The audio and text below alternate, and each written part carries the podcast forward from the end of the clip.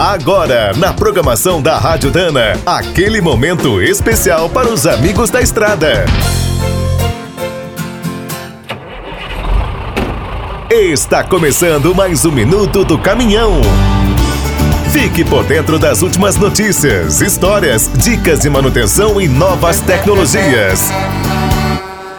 Em todo o mundo, os profissionais do transporte estão numa grande correria para entregar bilhões de vacinas contra o coronavírus. Como o Brasil precisará de quase 400 milhões de doses, serão feitas mais de 150 mil viagens, seja por caminhões, barcos ou aviões. No transporte rodoviário, é preciso tomar vários cuidados, desde ter as licenças apropriadas até escolher os veículos e as embalagens certas. Para garantir a refrigeração ideal das vacinas, estão sendo usados até sensores eletrônicos que transmitem informações a cada segundo.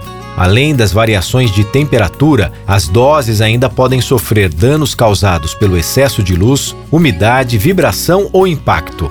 Os caminhoneiros recebem um treinamento especial e as rotas são bem pensadas. É preciso evitar congestionamentos e pisos ruins. Antes de iniciar cada frete, os baús também passam por um processo de esterilização e todos os equipamentos são checados. Como sempre acontece no transporte de medicamentos, a segurança é outro ponto crítico. Até as polícias estão escoltando as cargas. E a logística fica ainda mais complicada na distribuição das vacinas da Pfizer. O ideal é conservar as doses a 70 graus abaixo de zero. Quer saber mais sobre o mundo dos pesados? Visite minutodocaminhão.com.br. Aqui todo dia tem novidade para você. O Minuto do Caminhão é um oferecimento de Spicer e Álvaros, a dupla imbatível em componentes de transmissão, suspensão e direção.